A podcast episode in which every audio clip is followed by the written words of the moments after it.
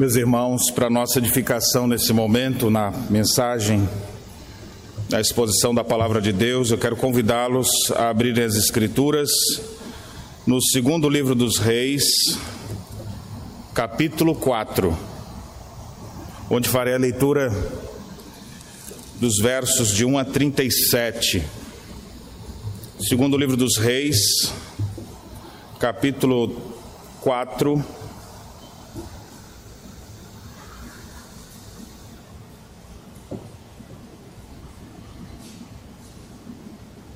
Segundo livro dos Reis, capítulo 4, verso 8 a 37. Diz assim: Certo dia passou Eliseu por Sunem, onde se achava uma mulher rica, a qual constrangeu a comer pão.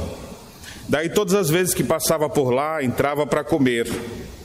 Ela disse a seu marido: Vejo que este que passa sempre por nós é santo homem de Deus Façamos-lhe, pois, em cima um pequeno quarto, obra de pedreiro, e ponhamos-lhe nele uma cama, uma mesa, uma, cande... uma cadeira e um candeeiro.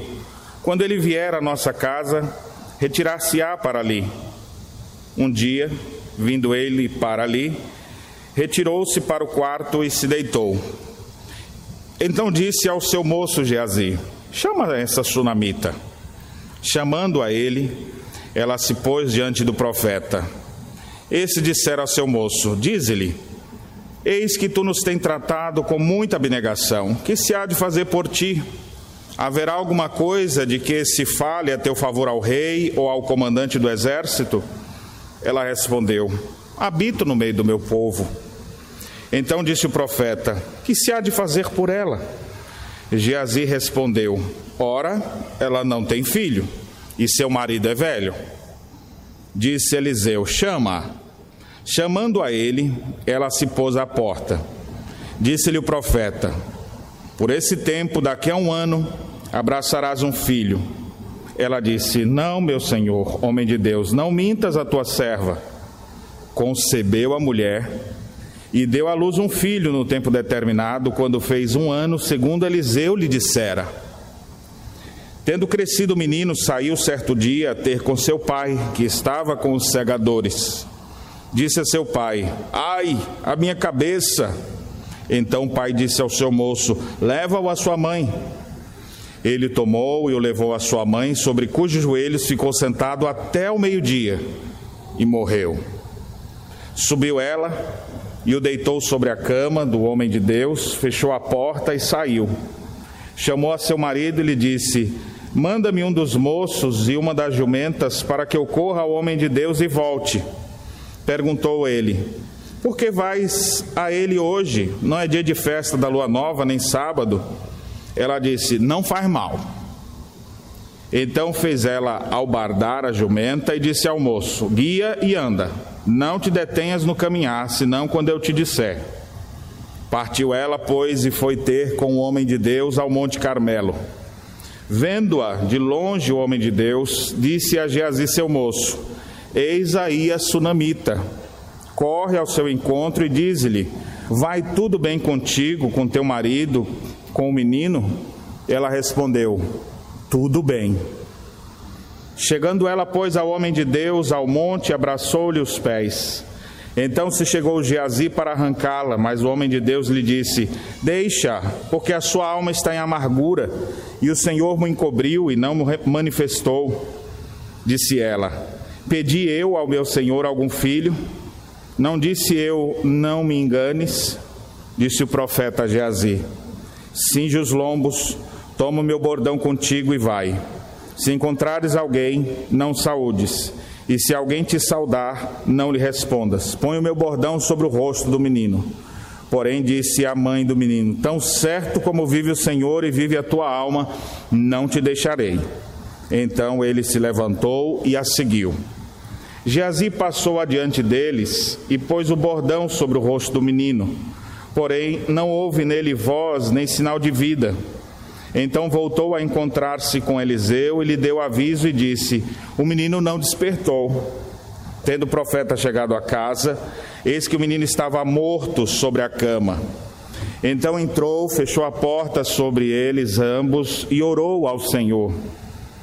Subiu à cama, deitou-se sobre o menino e, pondo a sua boca sobre a boca dele, os seus olhos sobre os olhos dele e as suas mãos sobre as mãos dele, se estendeu sobre ele e a carne do menino aqueceu. Então se levantou e andou no quarto uma vez, de lá para cá, e tornou a subir e se estendeu sobre o menino. Este espirrou sete vezes e abriu os olhos. Então chamou a Geazi e disse: Chama a sunamita. Ele a chamou e, apresentando-se ela ao profeta, esse lhe disse: Toma o teu filho. Ela entrou, lançou-se aos pés dele e prostrou-se em terra. Tomou seu filho e saiu. Amém. Amado Deus, aplica essa verdade que acabamos de ler, dessa narrativa histórica que traz glória ao teu santo nome ao percebermos como o Senhor é poderoso para agir em nossas vidas, até mesmo quando uma tragédia nos sobrevém. Portanto, edifica as nossas vidas e alimenta-nos com esse pão vivo que desceu do céu, Cristo, em nome de Jesus. Amém. Nunca imaginávamos que estaríamos enfrentando uma, uma catástrofe de proporções mundiais, com uma doença que há um ano atrás nós nem imaginávamos que iria mudar toda a nossa rotina, como aconteceu. E ainda não sabemos quando as coisas poderão voltar a ser como eram antes, se é que voltarão. E em muitos lugares os, o colapso criado foi bem maior. Pelo mundo afora, lugares, cidades, às vezes cidades com muitos idosos, e o número de mortes sendo bem maior.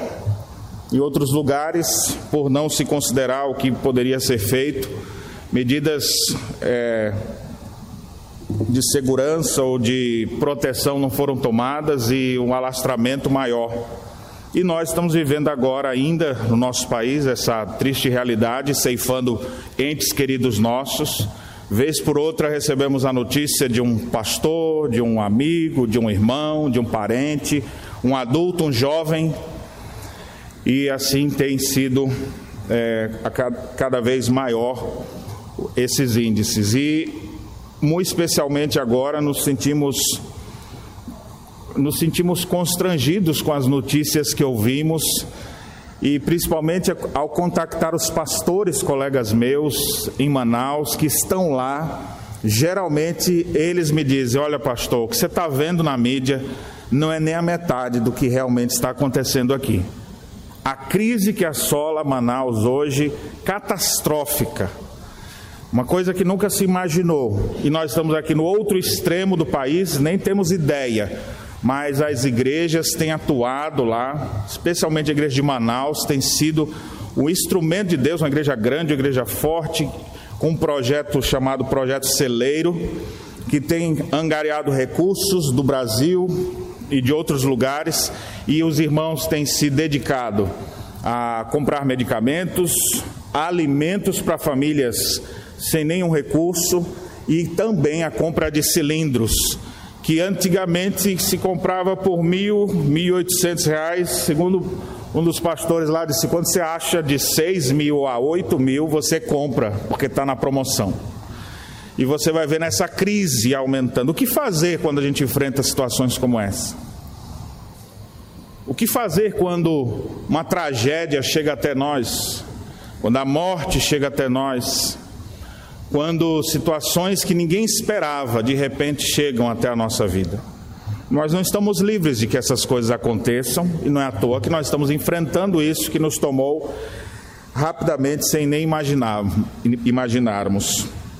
O texto que nós lemos nos fala também de situações adversas e de proporções gigantescas. Não só o texto que nós lemos, mas o contexto dele nos mostra isso. No início do capítulo 4, nós temos a história de Eliseu indo até a viúva de Sarepta.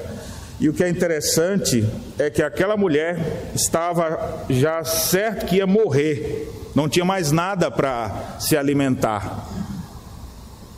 Essa mesma triste realidade é vista depois da história que nós lemos, ainda no capítulo 4, dos versos 38 a 44, mostra que havia morte na panela, ou seja, não havia o que se alimentar. As pessoas estavam dizendo: olha, não tem como a gente vai viver, fome assolando de um lado e para o outro. Então, o texto que nós lemos está cercado de fome, mas aí conta a história de uma mulher rica essa não está sofrendo com fome. Inclusive, é essa, nessa casa dessa mulher sunamita que tem pão, que tem alimento e que tem até condições de fazer um quartinho para o profeta.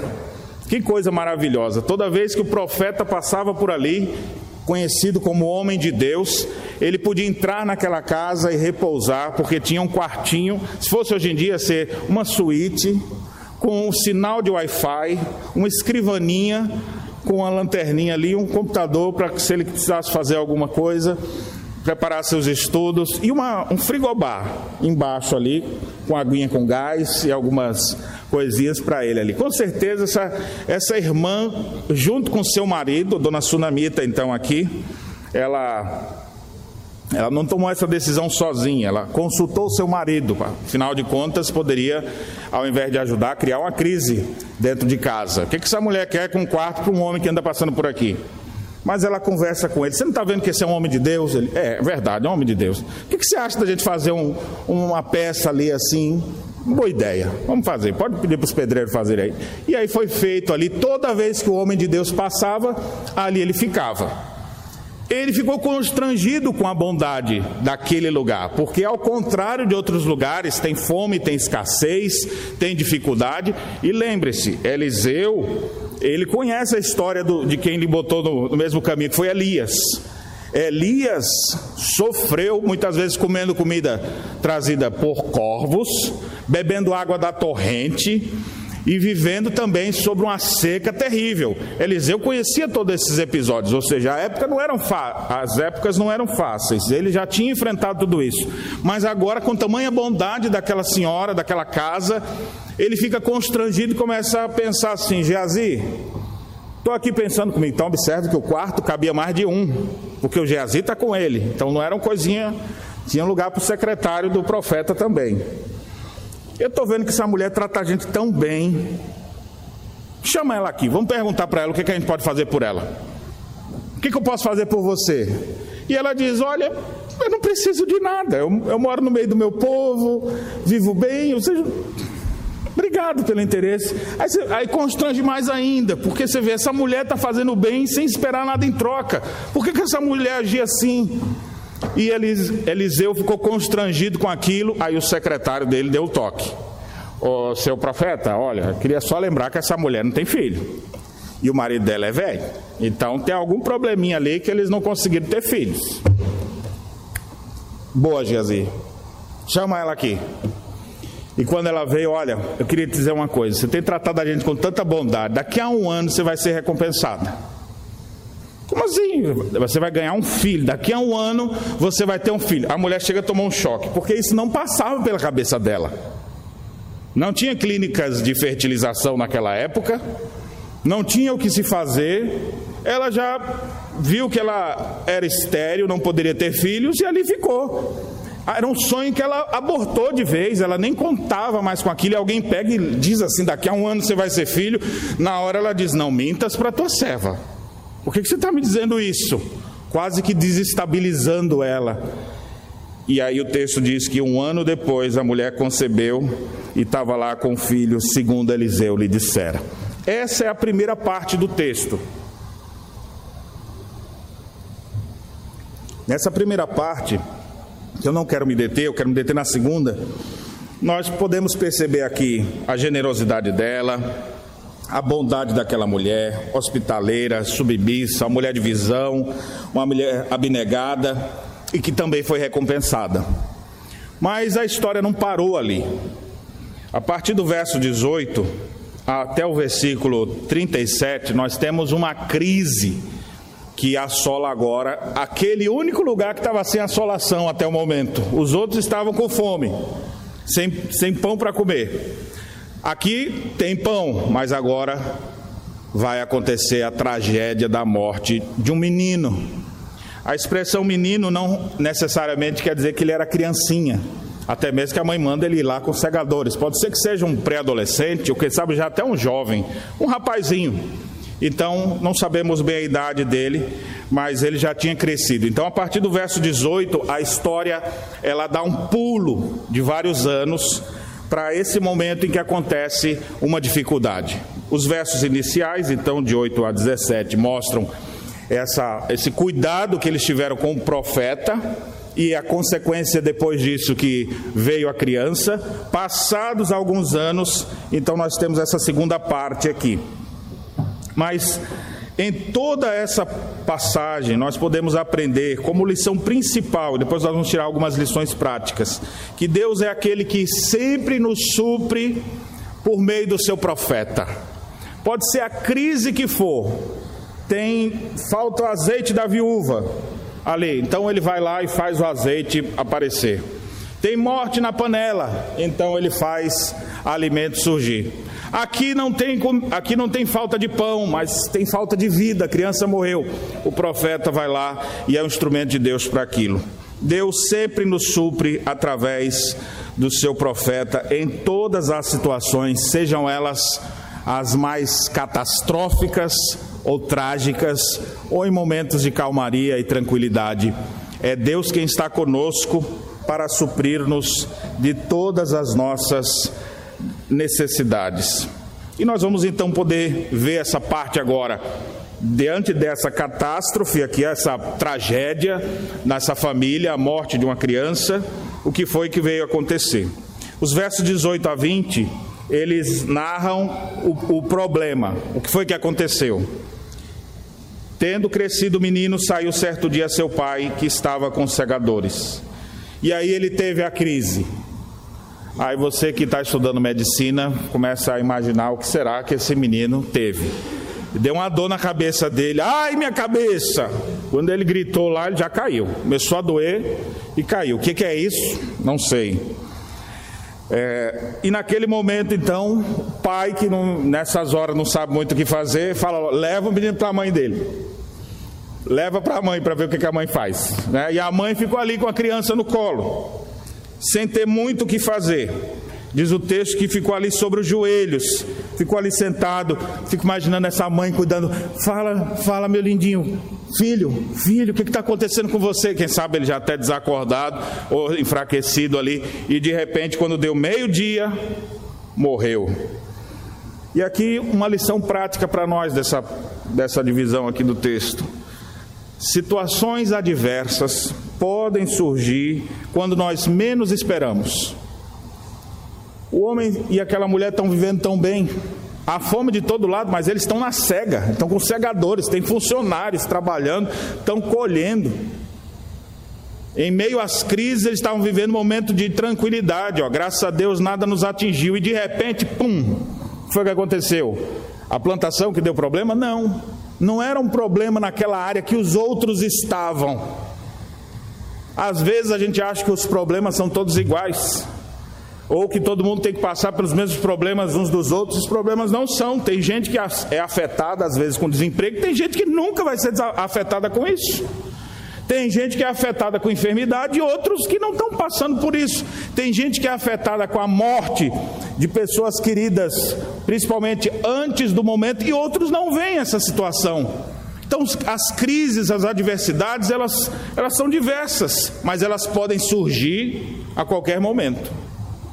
Nenhum de nós tem certeza do que, de que daqui para o meio do ano, final do ano, nós vamos fazer isso ou aquilo outro. Nós não podemos aumentar um côvado ao curso da nossa vida. Nós não sabemos o que está reservado para nós, mas nós podemos ter uma certeza: existe alguém que sempre cuida de nós, mesmo em meio às tragédias, às crises ou de proporções maiores, às catástrofes. Deus nos supre e Ele faz isso através do seu profeta, conforme nós vemos aqui. O problema surgiu, Vamos agora, a partir do verso 21, ver como se procurou uma solução para ele. Os versos 21 a 30 mostra então aquela mãe com a criança morta nos seus braços. O que, que ela vai fazer agora? Vai ficar chorando? Vai ficar desesperada? Vai encontrar uma solução? O que, que ela vai fazer? O texto diz que a primeira coisa que ela teve ideia foi: vou botar meu filho não no quarto dele, vou botar meu filho lá no quarto do profeta. Será, aqui é só uma pergunta, será que ela tinha um conceito de que tudo que esse homem faz ou toca, Deus abençoa? Porque, olha, minha vida tem sido tão boa, eu se botar na cama dele lá, quem sabe esse menino só em contato com as coisas dele lá não fica bom. Só que não aconteceu. Eu sei que tem gente hoje em dia que também acredita isso, né? Que só o fato de, só porque eu me enxuguei aqui com meu lenço, se eu jogar aí para você, talvez você possa usar ele e não, ninguém faz isso aqui porque sabe que eu não tenho nada disso para fazer, né? Mas existem outros lugares que as pessoas acreditam muito nessas coisas. Pode ser que ela tenha essa percepção, não sabemos. Ao certo é, ela botou o menino lá no quarto do profeta e olha o que chamou o marido e disse: Olha, marido, pede para um dos meninos aí, um dos servos seus aí, me preparar uma jumenta, que eu vou atrás do homem de Deus agora. E você vê seu marido meio descansado, né? Amor, por que, que tu vai atrás dele? Hoje é dia de culto. Hoje é sábado. Hoje é dia de festa. Para que, que tu vai procurar ele hoje? Nós estamos com outro problema. O problema é aqui. O que, que tem a ver o, o homem de Deus lá? Ele tem as coisas dele para fazer. Qual foi a resposta dela? Interessante. Não faz mal. Não faz mal.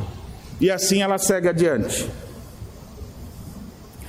O texto então diz que ela montou no seu jumento, na sua jumenta, o rapaz foi guiando, puxando e foi até o Monte Carmelo. Foi uma caminhadinha pequena, só que não. Ela andou bastante até chegar àquele lugar. O homem de Deus, quando a avistou de longe, ele falou: Geazi, a sunamita que vem lá, vai lá ver o que, que ela. Vai lá no encontro dela ver o que foi que aconteceu. Vai lá e faz uma saudação para ela. Quando o Geazi chega, ele logo pergunta: Como é que vai a senhora? Como é que vai seu marido? Como é que vai o Juninho? E a resposta da mulher também muito interessante. Ela respondeu: Tá tudo bem. E aí prosseguiram na viagem. Diz o texto então que ela chegou até o homem de Deus no monte onde ele estava e ela agora agarrou ele, estava em amargura, e o profeta olhando assim: Meu Deus, o que aconteceu com a mulher? Porque eu não tenho ideia. O Senhor não me manifestou o que estava acontecendo aqui. O que foi, mulher? E a mulher ali chorando: Eu te pedi algum filho, eu não te disse que não mentisse para mim, por que, que você me deu um filho? A mulher começa a abrir o berreiro ali agora, aos pés do profeta. E quando ele então percebe: Eita, o menino morreu. Ali ainda com a mulher chorando, fala: Geazi, pega meu meu bordão, meu cajado ali, ó. Vai lá e bota na, em cima da cabeça do menino. E o Geazi, ó. Eita, hoje eu vou ser profeta. Vou fazer igual Eliseu. E ele foi lá com o bordão, animado, feliz da vida, achando que ia acontecer como ele estava planejando, né? Ia botar lá e o menino ia ressuscitar. Falar, oh, oh, oh, oh, seu Eliseu, quando o senhor morrer aí, o senhor me deixa no lugar, seu lugar, viu? igual Elias deixou o senhor. Mas ele botou o bordão na cabeça do menino, e não aconteceu nada com o menino. E a mãe está lá, grudada nos pés ainda do profeta. Naquela hora de desespero, lá ela está. E ela então fala para ele: Olha, eu não te deixarei, tão certo como vive a vé, como vive o Senhor e vive a tua alma, eu não vou te deixar. Aí o Eliseu: É, então vou ter que ir mesmo. Então vamos lá. E agora vem um caminho, Monte Carmelo, até a casa dela, onde eles vão ter que proceder. Então aqui nós vamos é, eu queria destacar, antes de prosseguir a narrativa com a solução dessa, dessa crise, eu queria tirar algumas lições práticas aqui para a sua vida e para a minha vida. Quando você enfrentar situações adversas, busque ajuda no lugar certo. Busque ajuda no lugar certo. Está enfrentando crise, qual for, qualquer que for o problema, busque ajuda no lugar certo. O que, que essa mulher, na hora da crise, ela fez? Ela correu ao homem de Deus ela correu ao profeta Eliseu. Ainda que alguém dissesse para ela, não precisa fazer isso, ela não faz mal. E essa expressão aqui eu gostaria de destacar: não faz mal. Por que, que você vai para a igreja? Não já foi de noite? Não já foi de manhã, por que, que vai de noite de novo? Aí você responde o quê? Não faz mal. Por que, que você fica lendo a Bíblia todo dia? Não já leu semana passada? Aí o que, que você responde? Não faz mal. Que, que você continua é, indo para essa igreja? Não estou vendo resultados na sua vida. Aí você diz o quê? Não faz mal. Quando alguém disser, para que, que esses crentes vivem fazendo isso? Você responde igual essa mulher: Não faz mal. E se não faz mal, vai fazer bem. No mínimo, se você for atrás da solução de suas coisas, vindo buscar a Deus, buscando no lugar certo, no mínimo você vai encontrar conforto, consolo e esperança. Vai receber direção divina para saber como proceder em cada situação. Então não faz mal. Ah, pastor, mas a pessoa está doente, tem que correr para o hospital, né? Também, mas não faz mal. Orar, suplicar, buscar ajuda. A catástrofe está acontecendo lá em Manaus, o que, nós vamos fazer? Não, tem que mandar as coisas para lá, vamos mandar, mas também tem que orar. Tem que buscar Deus, tem que refletir sobre o que está acontecendo. Está enfrentando crise no casamento, busque a Deus, busque ajuda no lugar certo, corra para o lugar certo. Não vá correndo para outras soluções fáceis e rápidas, muitas vezes divorciadas da palavra de Deus, que só vão levar para mais longe. Busque no lugar certo. Aquela mulher assim o fez. Busque a Deus, vá com seus irmãos, busque o conforto do Senhor, isso vai lhe fazer muito bem. Uma, uma segunda coisa que eu queria destacar é a resposta daquela mulher diante da crise, na hora que o Geazi fala: Como é que vai, irmãzinha? Está tudo bem? E ela: Está tudo bem. Para Geazi, está tudo bem, né? O que eu acho interessante aqui é que, quando nós vivemos pela fé no Filho de Deus, nós estamos bem não porque está tudo indo bem na nossa vida. Nós estamos bem porque temos Cristo presente conosco. Nós estamos bem independente das situações.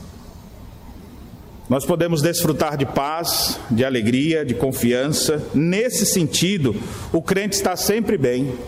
Nada pode afastá-lo do amor de Cristo. Nenhuma catástrofe. Pode ter um terremoto de 9,1.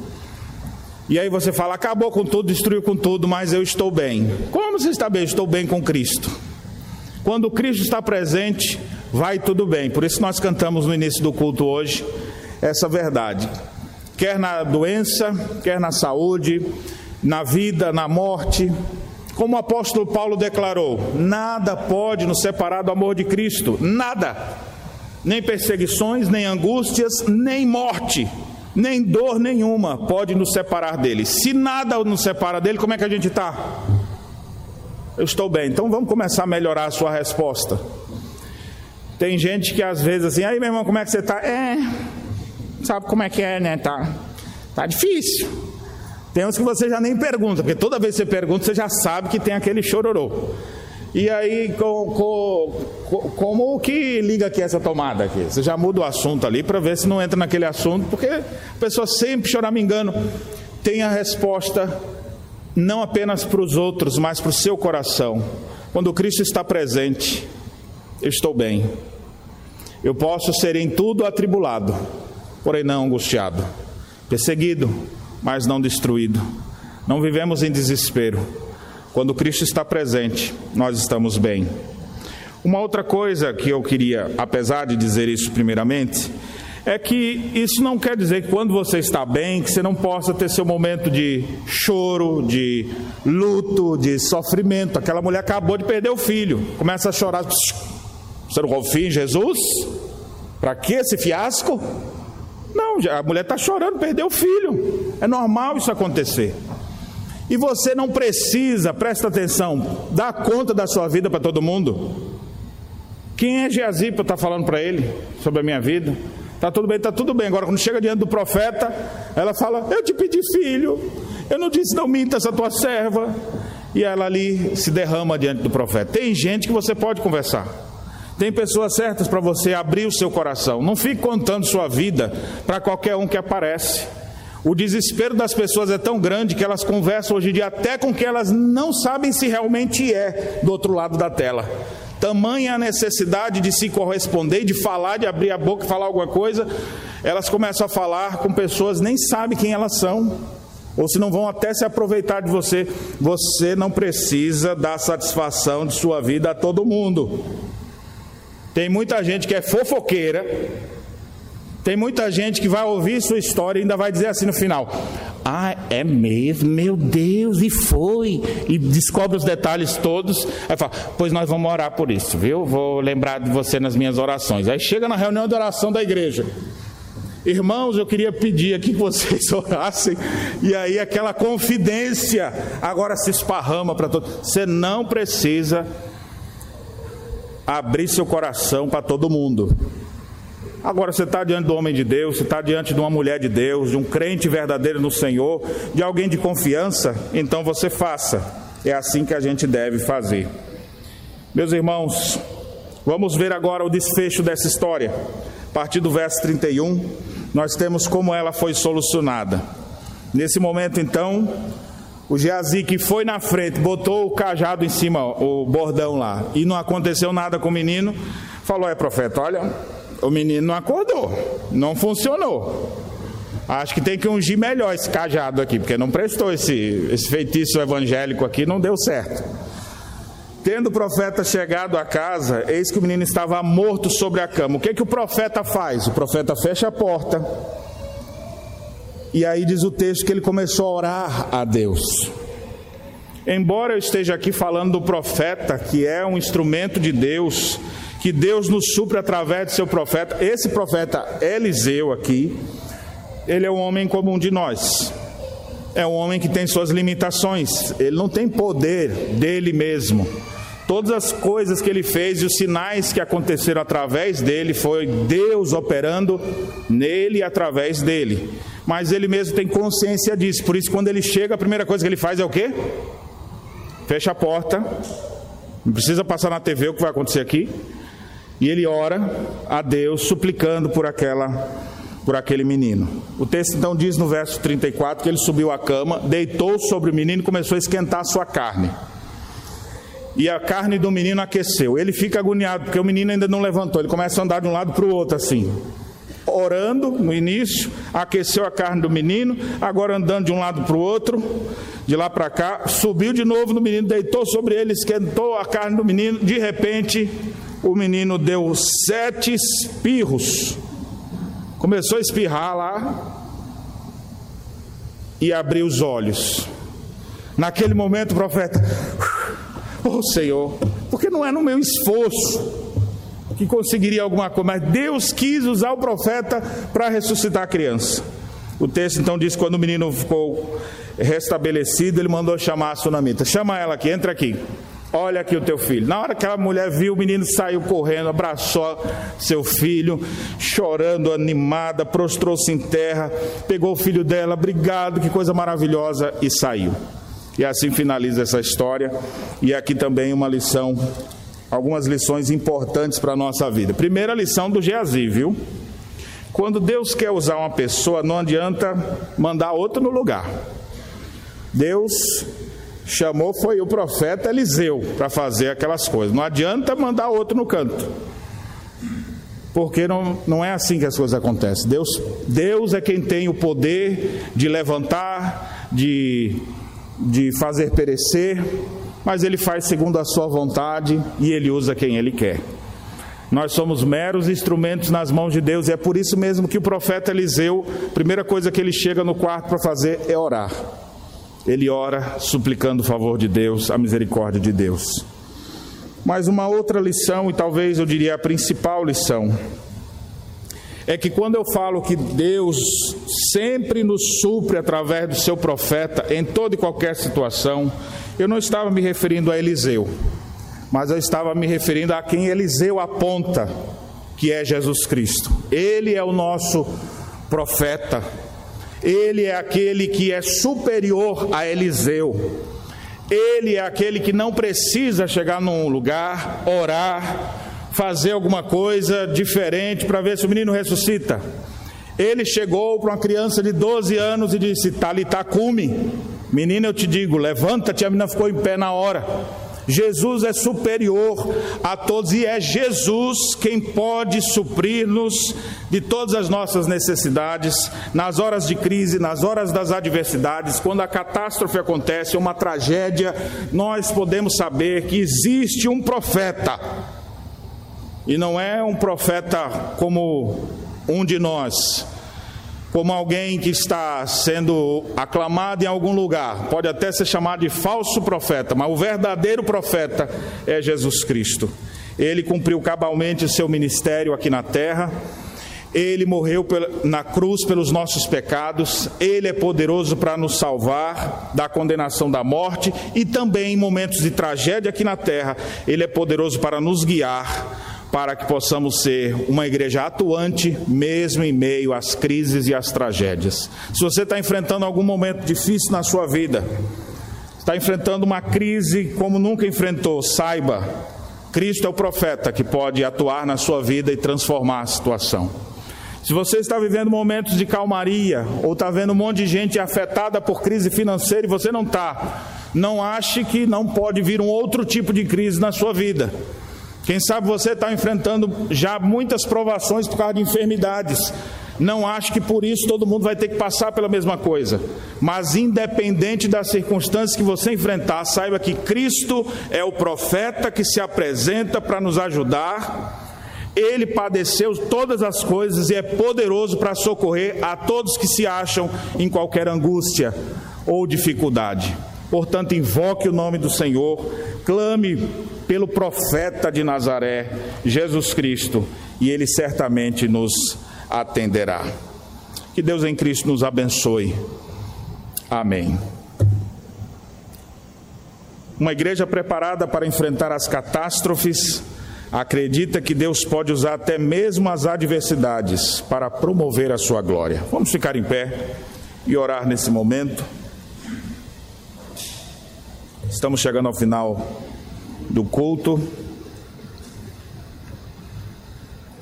Senhor nosso Deus e Pai, nós oramos porque nós não temos poderes sobrenaturais, nós somos fracos e falhos. E até mesmo Eliseu, que era um profeta, homem de Deus reconhecido diante de todos, que havia feito já tantos sinais, até ele mostrava a sua total dependência do Senhor, orando, clamando, suplicando pela intervenção divina. Sabemos que tu podes fazer, operar em nós, e por isso mesmo nós oramos, ó Deus. Nós oramos diante das calamidades, nós oramos diante da crise que temos enfrentado no nosso país, no mundo. Nós oramos, ó Deus, para que o Senhor tenha misericórdia de nós que o Senhor possa usar até mesmo as adversidades para promover Sua glória, que o Teu nome seja engrandecido, que o nome do Senhor Jesus se torne conhecido. E a Tua igreja possa se fortalecer na certeza de que Tu és Deus presente, que supre, que cuida em todas as circunstâncias da nossa vida. Abençoa o Teu povo, fortalece aqueles que estão desanimados, ajuda, Senhor, aqueles que estão aflitos, doentes, desempregados, enfrentando a tragédia da morte. Ó Senhor, tem misericórdia das nossas vidas, tem misericórdia de todos que padecem nesse sentido. E ajuda-nos como igreja a sermos atuantes e estender nossas mãos como ações de socorro, sendo instrumentos de Deus para ajudar outras pessoas. É a nossa oração em nome de Jesus. Amém.